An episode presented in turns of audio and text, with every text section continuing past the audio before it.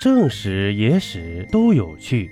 这里是喜马拉雅独播的《中国历史趣闻录》。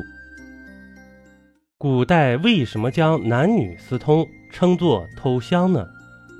说到偷香这个词啊，就得提一个人——贾充。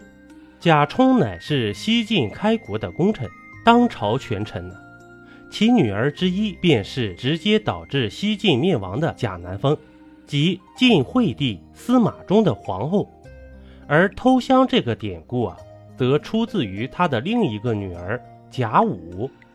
根据《晋书·贾充列传·贾密》中的记载，贾武乃是贾充的小女儿，韩寿呢，则是魏国时司徒韩季的曾孙，相貌举止极为出众，在贾充手下担任司空院。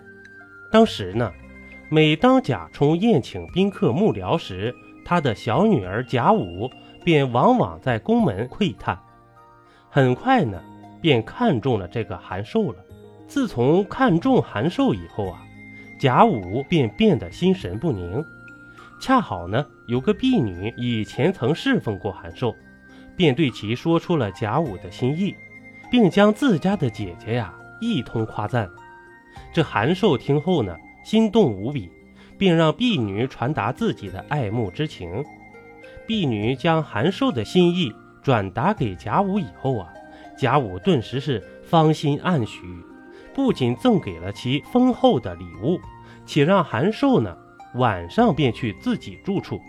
自此之后啊，贾武便和韩寿开始偷偷来往，家里人呢始终无人知晓。当时啊。西域有人进贡奇香，不仅香味极其浓烈，且一旦接触人身，数月这香味都不会消退。皇帝对此极为的珍惜，只赏赐给了贾充和大司马陈谦。贾武于是暗中将此香偷出送给韩寿。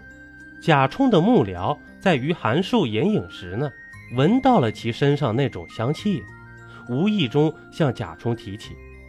这贾充于是啊疑心女儿与韩寿私通，于是严厉拷问女儿的婢女等人。这婢女们不敢欺瞒呐，只得是如实招供了。这贾充见事已至此，只得将女儿嫁给了韩寿为妻。